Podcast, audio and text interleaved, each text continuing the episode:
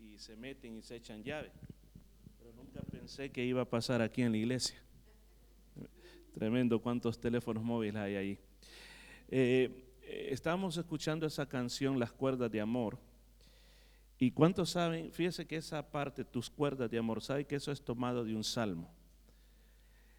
¿Sabe qué quiere decir eso? Tus cuerdas de amor cayeron sobre mí. ¿Alguien sabe qué significa eso? Tus cuerdas de amor cayeron sobre mí. No exactamente. Tus cuerdas de amor, el salmista se lo está diciendo a Dios, tus cuerdas de amor cayeron sobre mí. Mire, cuando se recuerda, no sé si usted estuvo escuchando comenzando el día con los salmos. Me tocó hablar de ese salmo en un estudio que di en ese devocional y tuve que investigar porque siempre me llamó la atención. Entonces lo que sucedió es que cuando las tribus iban a recibir su porción de territorio, entonces tenían que eh, originalmente establecer cuerdas, como quien dice, ok, este va a ser un territorio, vamos a establecer territorio número uno, una cuerda de aquí hasta allá y otra cuerda de aquí hasta allá. Este es el territorio de la familia tal. Territorio número dos, cuerdas para allá, cuerdas para allá. Territorio dos. Territorio tres, cuerdas para allá, cuerdas para allá. Entonces lo que el salmista está diciendo, tus cuerdas de amor cayeron sobre mí, lo que el salmista está diciendo, tú me escogiste a mí, con amor me atrajiste a ti. Amén. Eso es lo que quiere decir esa canción. Ahora, yo lo invito a que investigue también por qué razón se escribió esa canción, la historia que hay detrás de esa canción. Tiene una historia muy, pero muy tremenda esa historia, ¿verdad? Con Julio Melgar, que ya pasó a la presencia de Dios. Así de que es algo muy precioso y creo que desde tiempo estaban preparando para cantar esa canción y la verdad que me sorprendieron que la cantaron. Muy precioso. Pero hoy vamos a la palabra de Dios, 1 Corintios capítulo 1. Ahí dejaron la Biblia. Amén. 1 Corintios capítulo 1. Amén. primera carta de Corintios capítulo 1, 18 al 31. Amén. Hoy estamos haciendo historia, mire. Celulares decomisados. 1 Corintios capítulo 1, 18 al 31. Amén. Lo más interesante sería que comenzaran a sonar más de algunos, que alguien le están llamando. Amén. 1 Corintios 1 del 18 al 31. Es una palabra que, que, realmente a mí me ha motivado mucho, me ha llenado mi corazón de una manera muy grande cuando la estaba estudiando. Y, y yo le digo con todo, con toda verdad que mi trabajo aquí es poner sobre ustedes valores espirituales. Que usted se sienta que cuando salga de aquí, usted va con un peso muy grande de gloria. Amén. Algo grande que usted sepa que haber venido esta noche no perdió su tiempo, sino que usted ha ganado algo bueno y algo grande. El tema de esta noche, que recuerde que estamos estudiando la carta de Corintios y hoy vamos a terminar el capítulo 1, se llama Sabiduría e Insensatez. Dice, dice, porque la palabra de la cruz es locura a los que se pierden, pero a los que se salvan, esto es a nosotros, que es, es poder de Dios. Pues está escrito, destruiré la sabiduría de los sabios y desecharé el entendimiento de los entendidos. ¿Dónde está el sabio? ¿Dónde está el escriba? ¿Dónde está el disputador de este siglo? ¿No ha enloquecido Dios la sabiduría del mundo? pues ya que en la sabiduría de Dios el mundo no conoció a Dios mediante la sabiduría, agradó a Dios salvar a los creyentes por la locura de la predicación. ¿Escuchado cómo dice? Por la locura de la predicación. Versículo 22, porque los judíos piden señales y los griegos buscan sabiduría. Pero nosotros predicamos a Cristo crucificado, para los judíos ciertamente tropezadero y para los gentiles locura.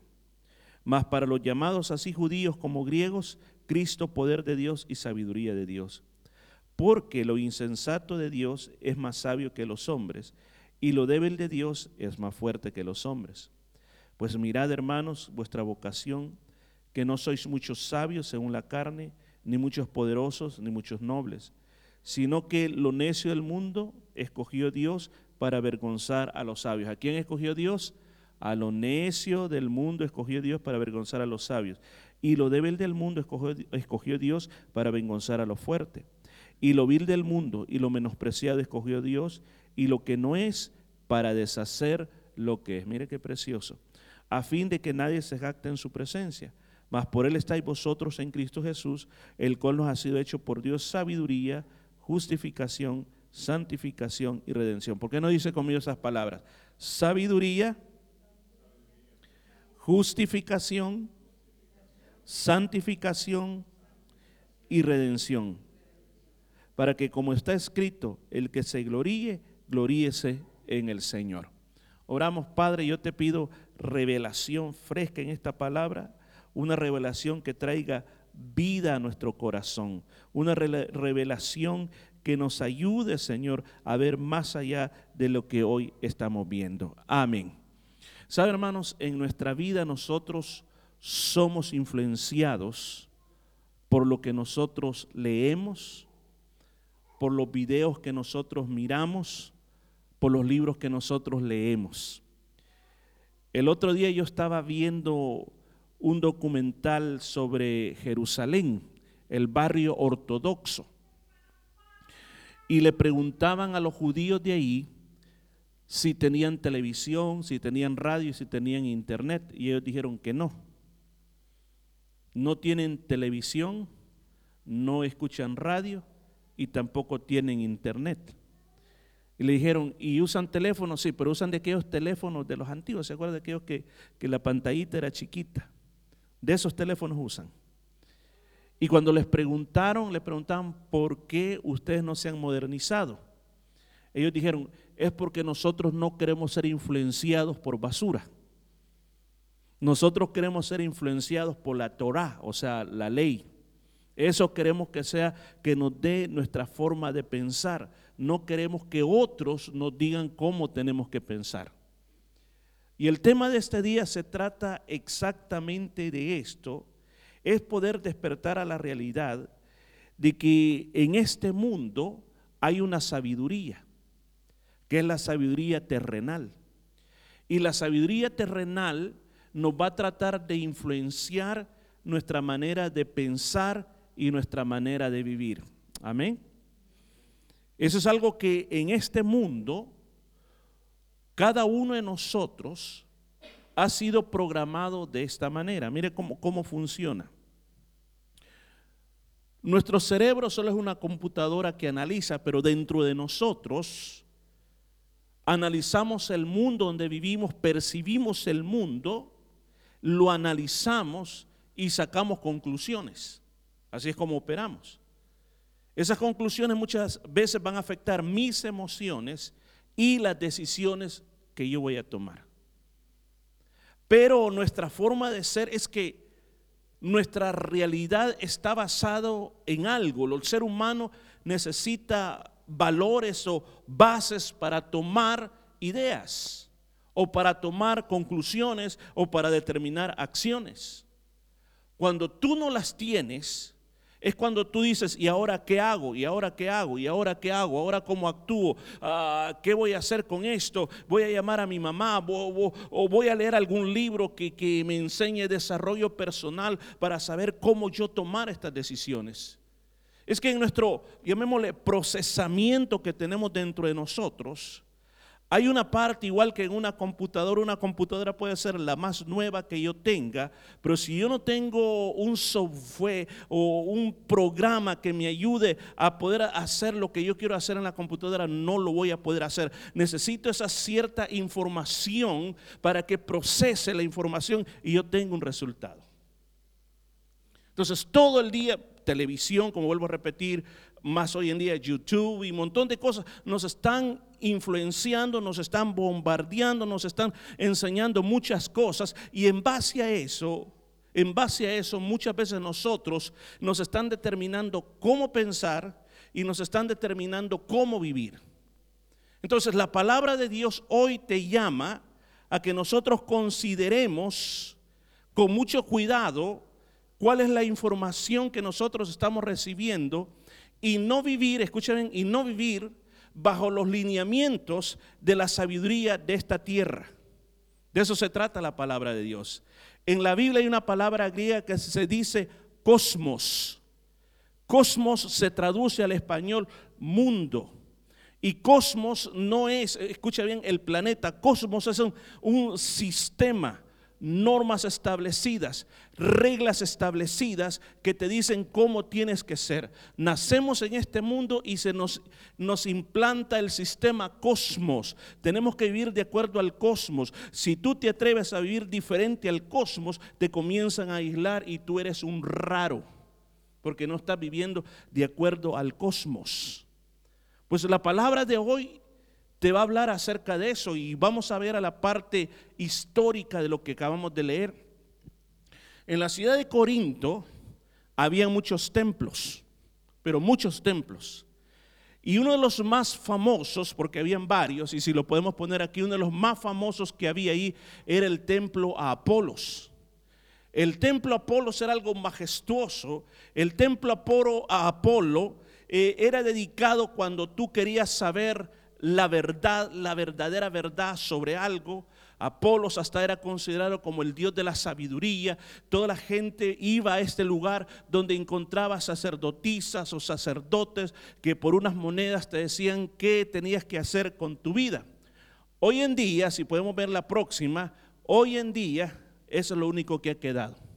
La ciudad de Corinto existe. Si tú vas a esa ciudad, lo único que encuentras son ruinas como la que estás viendo. Pero en ese lugar había una iglesia.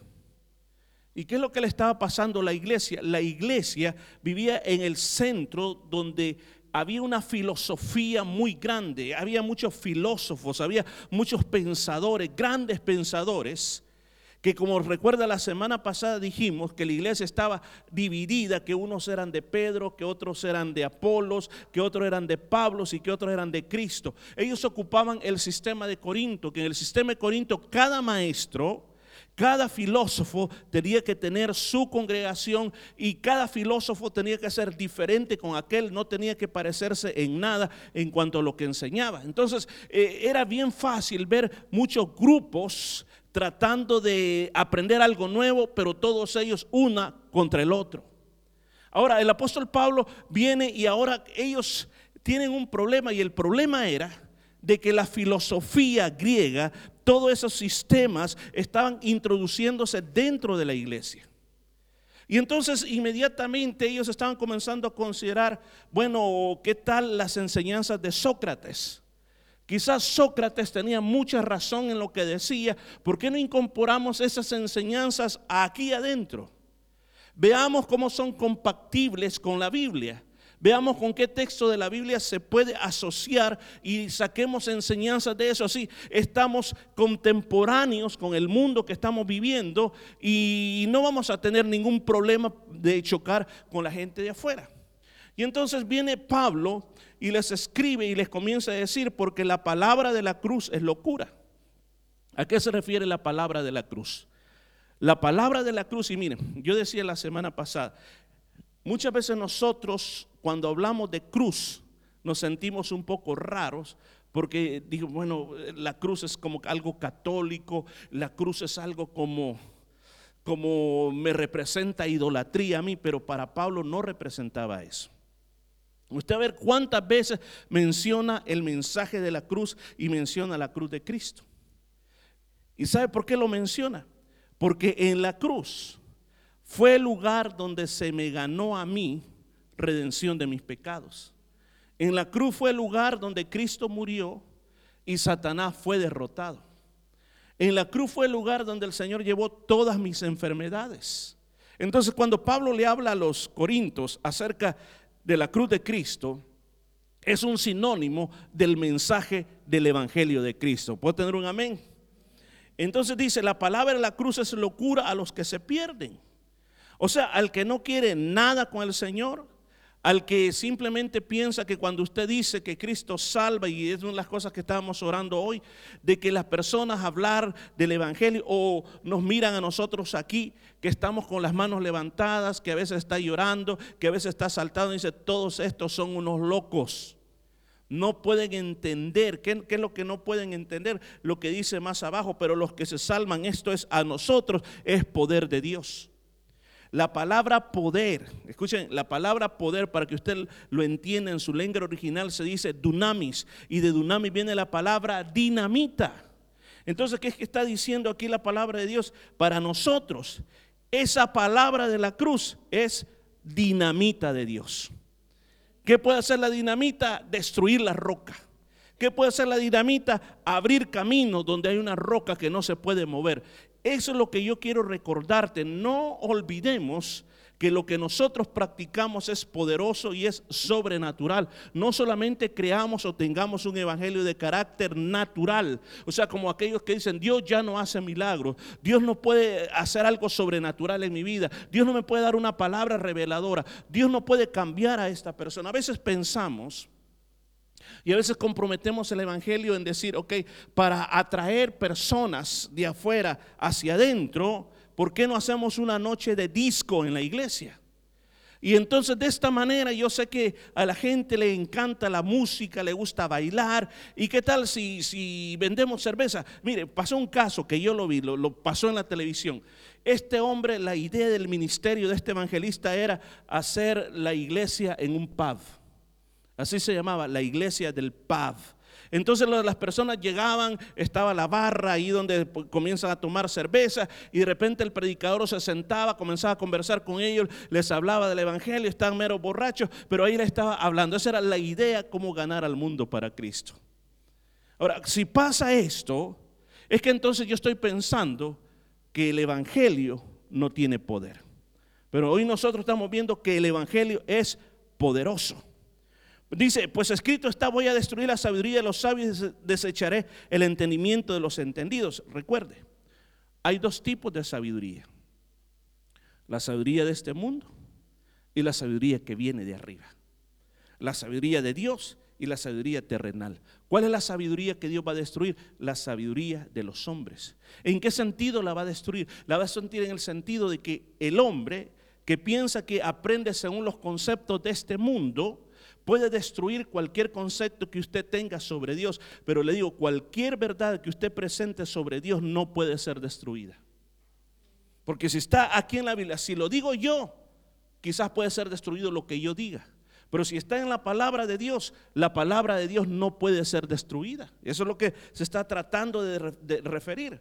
Luego dice, ¿dónde está? Mire, el tipo de personas que en ese momento eran considerados la élite de esa época. Habla del sabio, habla del escriba y habla del disputador. O sea, las tres corrientes de pensamiento que habían en esa época, hermanos, si podemos poner la siguiente, y en esa época habían estos tres tipos de élites. El primero era la persona que aparentemente podía saber de todo, que aparentemente conocía el concepto del mundo, como hay muchas personas que a usted le dicen, mira, yo te voy a dar un consejo, y mi consejo es este. Parece que para todas las cosas de la vida nos tienen un consejo. Pero al final usted se da cuenta que parece que solamente hablan, pero no en verdad, de verdad nos están dando un consejo. Entonces, además de eso, no solamente habla del sabio según el mundo, sino habla el escriba. El escriba era el maestro de la ley. Eran los que enseñaban la ley, pues ellos pensaban que tenían la razón en todo. Y luego habla del disputador. ¿Qué era el, disputador? Eran, le llamaban, también le llamaban sofistas.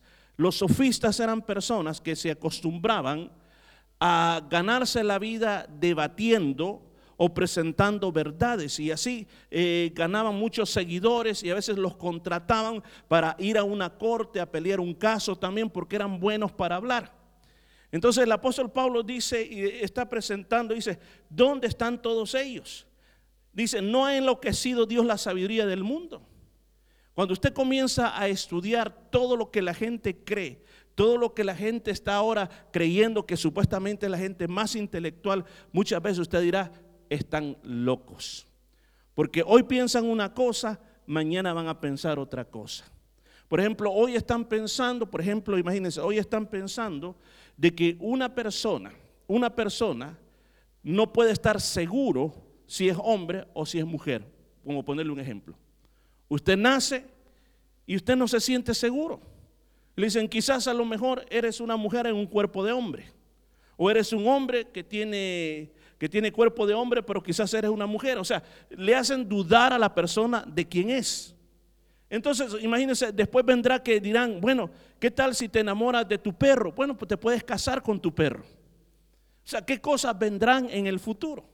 Entonces ellos pueden pensar lo que quieran, pero dice aquí que Dios ha enlecuecido la sabiduría de este mundo. Si usted me acompaña a Santiago capítulo 3, versículo 13 al versículo 18, la Biblia habla de cómo es la sabiduría de lo alto, o sea, la sabiduría de arriba, no la de este mundo. Dice, ¿quién es sabio y entendido entre vosotros? 3.13 de Santiago. Muestra por las buenas conductas sus obras en su sabia mansedumbre. Pero si tenéis celos amargos, contención en vuestro corazón, no jactéis ni los mintáis unos a otros. Porque esta sabiduría no es la que desciende de lo alto, sino que es terrenal, animal y diabólica. ¿Cómo le llama Dios a esta sabiduría? Terrenal, animal y diabólica. ¿Y cuáles son los frutos? Escucha, póngame atención a esto. ¿Cuáles son los frutos de esta sabiduría? Dice, porque donde hay celos y contiendas, ahí hay perturbación y toda obra perversa, la está describiendo. Versículo 17, pero la sabiduría que es de lo alto o de Dios, escucha cómo es, es primeramente pura, pacífica, amable, benigna, llena de misericordia y de buenos frutos, sin incertidumbre ni hipocresía. Mire cómo es la sabiduría de lo alto. O sea, si nosotros preguntamos, ¿cuál es la mejor sabiduría? La sabiduría de Dios. ¿Hello? O sea, que la verdadera sabiduría no le imparte en una universidad. O sea, no estoy en contra que hay que estudiar, si hay que estudiar para trabajar en esta vida. Pero la, la, sabiduría propia de lo alto solo se adquiere, dice, pidiéndosela a Dios. Por ejemplo, más adelante, siempre en el libro de Primera de Corintios, eh, el apóstol Pablo en el siguiente capítulo va a hablar acerca de cómo es la sabiduría de, Jesús o la sabiduría que nosotros debemos de, practicar. En su capítulo número 2, versículo 6 al 7 dice, sin embargo hablamos sabiduría entre los que han alcanzado madurez y sabiduría no de este siglo, ni de los príncipes de este siglo que perecen, mas hablamos sabiduría de Dios. ¿Escuchó? ¿Qué es lo que hablamos? Sabiduría de Dios. No lo que dijo Sócrates, no lo que dijo, ¿quién más que uno de los famosos de hoy en día? Hay tantos buenos este, que dan charlas motivadoras, que dicen, no, a mí me encanta este. No esa sabiduría, sino que está hablando de la sabiduría de Dios, esa sabiduría que es buena para nosotros. Es una sabiduría, dice, que esa sabiduría de Dios, dice aquí la palabra, versículo 21, el mundo no la conoció. Escucha, esa sabiduría, de, esa sabiduría que tiene, que tiene Dios, el mundo no conoció a Dios mediante la sabiduría, agradó a Dios salvar a los creyentes por la locura de la predicación. Usted dice, ok, la sabiduría de este mundo va a estar en contrapunto con la sabiduría de Dios. Ahora, ¿qué es lo que Dios ocupó para salvarnos? La sabiduría de Él, la sabiduría de arriba, que para el mundo es una locura para el mundo es una locura. Por ejemplo, últimamente está muy de moda un famoso artista afroamericano que aparentemente se ha convertido y están muchos videos y, y él expresa, he estado viendo muchas entrevistas que le hacen, y él expresa que hay mucha gente que le dice, no, no te creo, estás pretendiendo, estás tratando de vender ahora, meterte en el market cristiano. Entonces a veces la gente no llega a comprender cómo una persona que ha hecho billones de dólares en aquello, ahora está dispuesto a dejar todo eso por seguir a Cristo.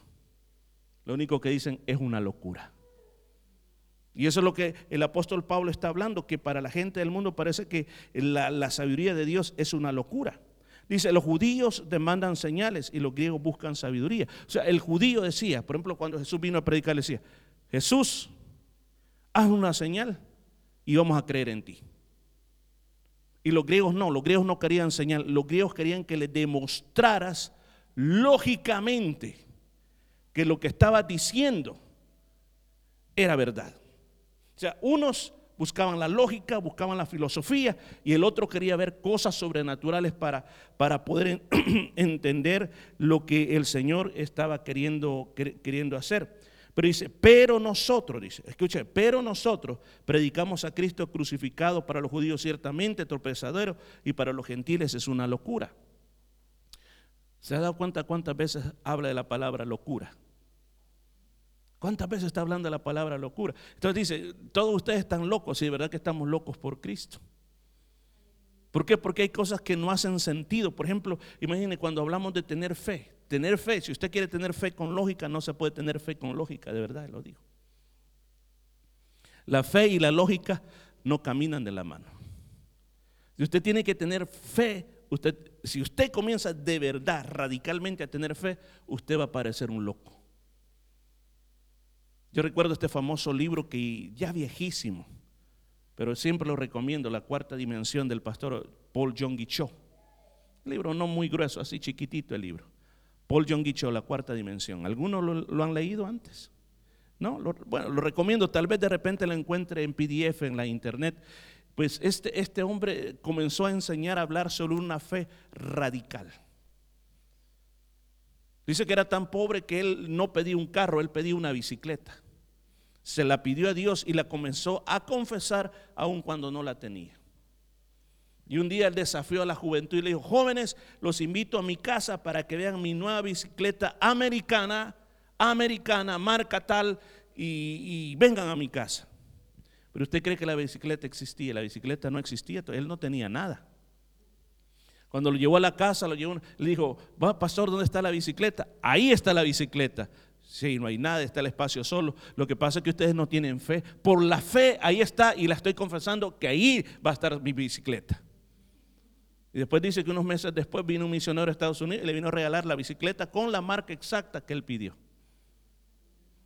Por eso digo que a veces nuestro evangelio parece como que fuera locura, pero mire lo que, lo, lo que dice en el, en el versículo, versículo 25, dice, porque lo insensato de Dios es más sabio que los hombres. O sea, no está queriendo decir que Dios es insensato. Lo que parece para nosotros, los hombres, podría ser otra forma de expresar este versículo, parece insensato, dice, eso para Dios es más sabio que los hombres. Y lo débil de Dios es más fuerte que los hombres. No está queriendo decir que Dios es débil, sino que si uno tiene aquí algo decir, no, eso, eso es débil, eso parece no es nada. Es como decirle, mire, Dios es poderoso porque creó esta planta. Pero eso no es nada. Pero ¿quién, qué ser humano puede crear una planta de la nada? Estoy diciendo sin hacer ningún, ocupar algún, sacar DNA de otro lado y mezclarlo para acá. No, así, de la nada. Decir, planta, salí de ahí. ¿Algún ser humano tiene ese poder? ¿Verdad que no? Nadie tiene ese poder. Ahora el apóstol Pablo dice, pues miren hermanos, el llamado que nosotros tenemos. Porque recuerde que lo que le está queriendo hacer a ellos es que dejen ya, es lo que dejen ya de estar admirando a Sócrates, Platón y todos esos que estaban de moda en esa época. Déjenlo a un lado, volvamos al Evangelio. Ese, ese, es el mensaje. Volvamos al Evangelio, volvamos a los principios bíblicos, volvamos a esa verdad. Entonces, mire lo que, lo que sigue diciendo. Hermanos, fíjense bien en su llamado. Ustedes, mire, lo voy a parafrasear. Ustedes no son sabios según la carne. O sea, aquí en otras palabras, Pablo le está diciendo, ahí en Corinto yo no veo que hay filósofos, no hay sofistas entre ustedes, no hay maestros de la ley entre ustedes. Eso es lo que está diciendo. No sois muchos sabios en la carne, ni muchos poderosos, ni muchos nobles. Yo no veo que en Corinto haya reyes, haya generales, haya capitanes, haya millonarios. Él, no le, él está diciendo, yo no veo así, sino que dice, de lo necio del mundo escogió Dios para avergonzar a los sabios. O sea, Dios los escogió a ustedes así como son. Mire qué privilegio tan grande. Dios los escogió a ustedes así como ustedes son. ¿Para qué? Para avergonzar a los sabios. O sea, estas personas que se creen que lo saben todo. Y lo débil del mundo escogió Dios para avergonzar a quien? A lo más fuerte. ¿Y quiénes son esos que Dios escogió?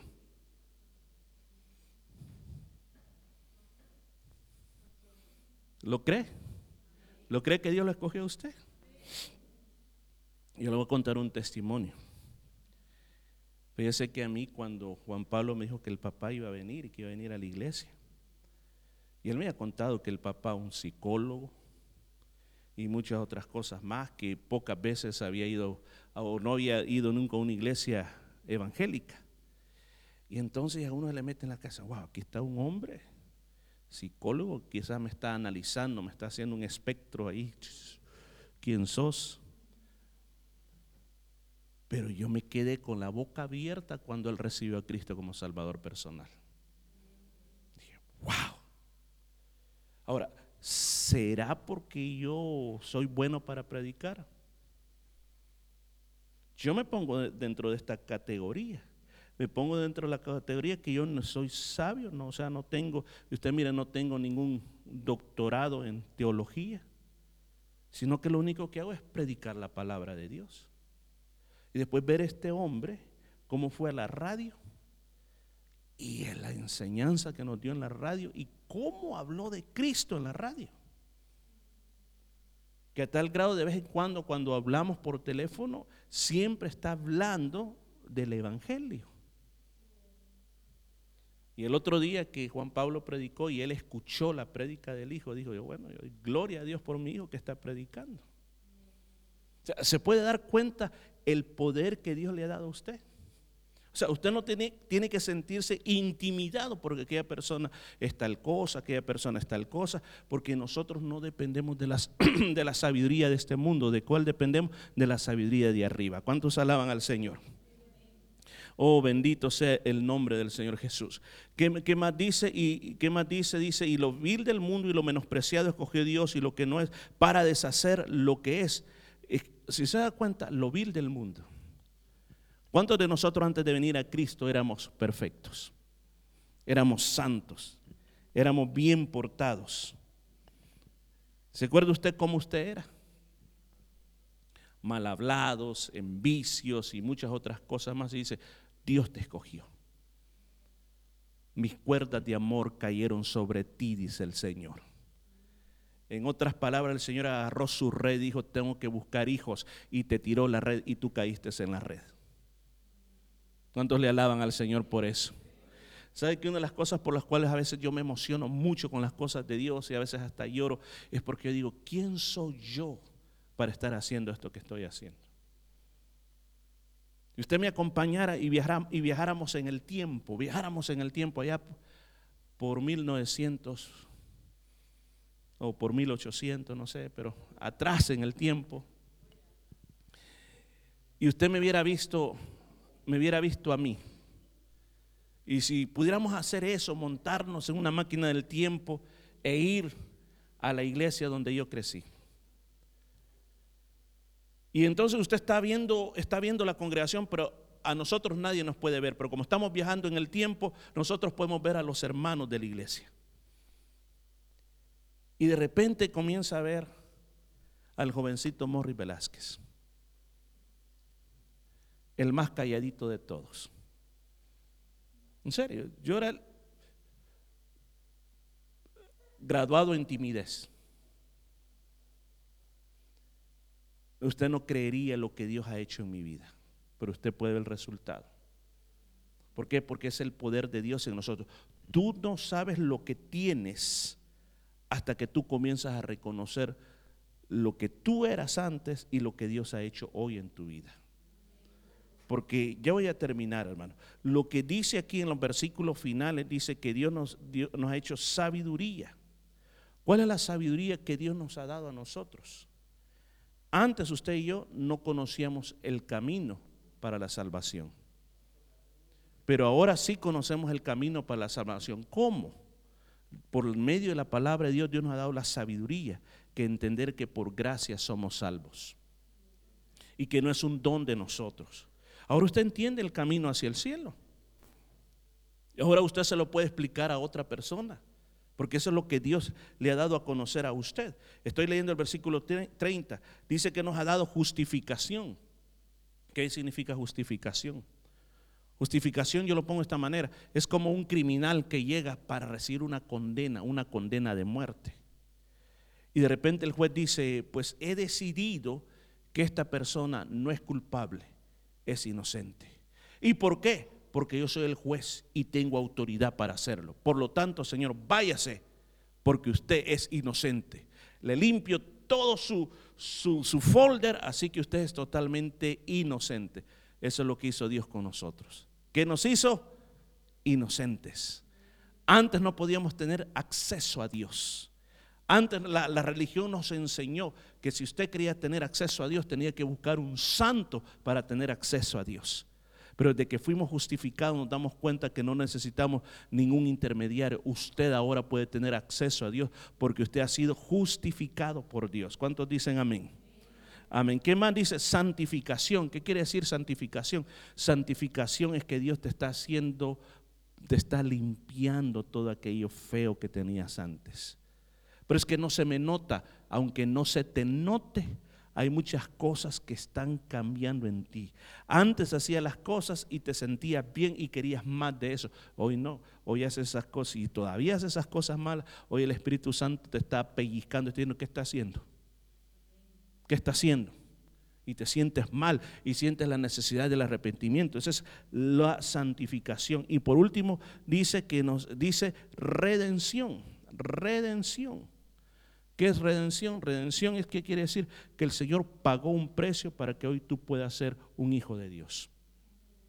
Nuestra salvación no es gratis. ¿Cuántos sabían eso? Nuestra salvación no es gratis. Cristo tuvo que morir en la cruz para que hoy nosotros podamos decir, hey, yo soy salvo.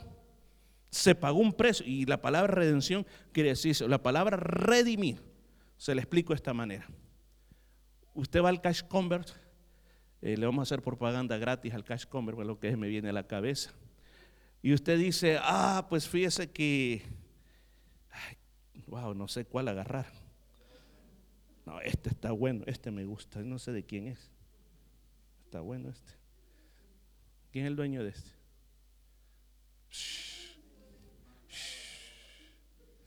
Ahorita va a quedar ungido esto.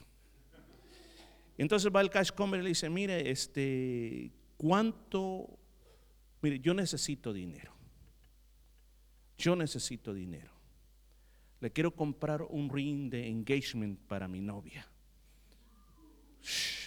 Estoy profetizando, hermana Clara. Estoy profetizando. Y le dice, ah, ¿cuánto vale? Dos mil dólares. ¿Cuánto me da por el teléfono? Y le dice, mira, te damos ya mil dólares. Aquí va a quedar pero ¿querés venderlo o querés dejarlo para sacarlo después? No, si a mí me gusta mi teléfono. Vaya, entonces si vos lo querés sacar, vas a tener que estar, vas a pagar intereses e intereses. Entonces lo que los mil dólares se te pueden hacer cinco mil hasta seis mil dólares más. Entonces usted llega y dice, yo vengo por mi teléfono. Ellos dicen, la compañía te dice, es mío. Ok, ok, pero lo querés redimir. Lo querés redimir o sea, lo querés comprar de nuevo, en otras palabras, lo querés comprar de nuevo. Y aunque sea más caro, no importa, pero a mí me gusta ese teléfono. Entonces, ¿qué hace? Pagar el precio una vez más. Eso es lo que significa la palabra redimir. Ahora, nosotros fuimos creados por Dios, pero el ser humano pecó, se condenó y entonces quedó bajo poder del diablo, esclavitud del diablo. Pero vino Jesús, murió en la cruz y dijo, ahora yo voy a pagar el precio por ello, ahora son míos. Eso significa redención. Entonces, si yo le digo, usted es un redimido de Cristo, usted puede decir, amén. ¿Y sabe por qué? Porque Cristo pagó el precio por usted. Y dice, y si te quieres sentir orgulloso de algo, ¿sabes qué? Siéntete orgulloso por estas cosas que estamos hablando. ¿De qué? Que soy santificado, soy redimido, soy sabio en el Señor. ¿Qué más dije? Hello justificado, todo eso. Dice, si hay, uno tiene que gloriarse, gloríese en esas cosas. Deme dos minutos más, sé que la noche avanzó. El pensamiento cristiano, nuestra forma de pensar, nuestra manera de vivir, nuestra manera de razonar, tiene que estar enraizado en la palabra de Dios. ¿Qué dice la Biblia acerca de tu problema? Mira, a mí me ha gustado mucho durante la vida leer libros como, por ejemplo, Los siete hábitos de gente altamente efectiva. Dali Carnage también con un montón de libros sobre superación personal, cómo ser mejor personas.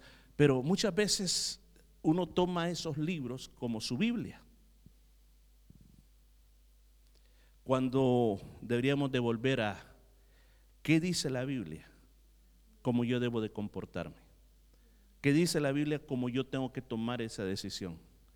¿Qué dice la Biblia como iglesia? ¿Qué tenemos que hacer como iglesia?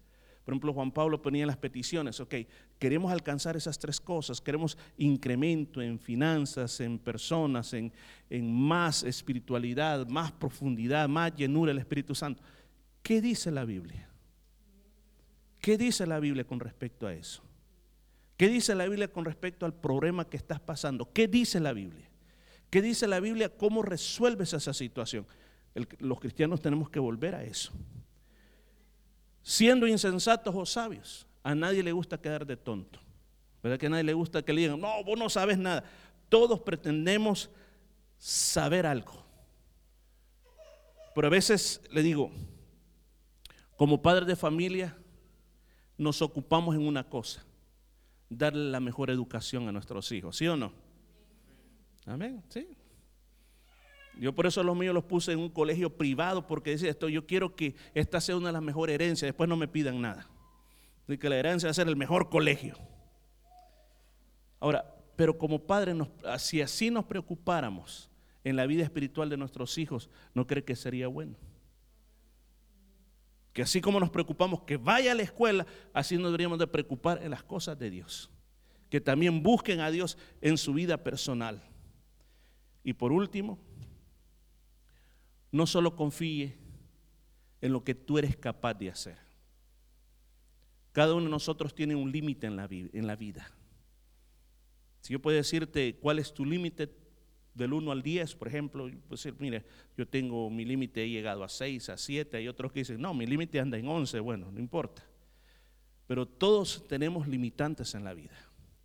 Lo que tú eres capaz de hacer y lo que tú eres capaz de lograr pero no dependamos de nuestros límites personales. ¿Aló? Por favor, anote eso.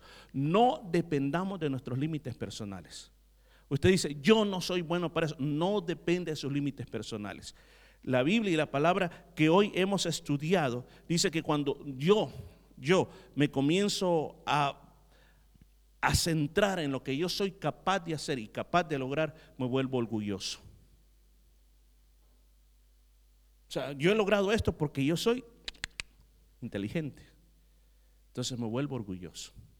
Pero cuando yo comienzo a depender de que todo lo que yo soy es por la gracia de Dios, yo me vuelvo humilde.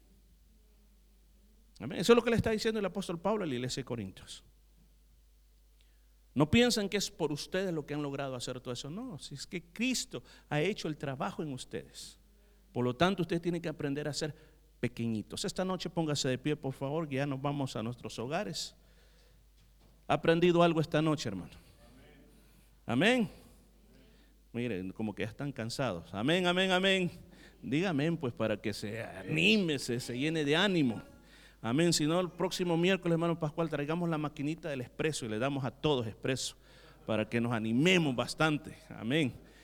Amén. Porque, como decía Juan Pablo, la palabra de Dios va a ser predicada va a ser puesta una semilla en nuestro corazón. Y le digo, voy a poner un, aunque sea un valor espiritual en usted esta noche. Y hoy hemos aprendido y como la base central de todo esto es, hermanos, no dependamos de la sabiduría de este mundo. Dependamos de la sabiduría de arriba. Pídala. Y cuando, inclusive cuando estés en tu trabajo, no solo diga, oh, ¿cómo me enseñaron en la universidad a resolver esto? No diga, Señor, ¿cómo tú me vas a enseñar a resolver esto? y va a ver que el Señor le va a dar cosas extraordinarias que nadie antes había pensado en esto. Y era, wow, ¿y vos dónde fuiste a estudiar?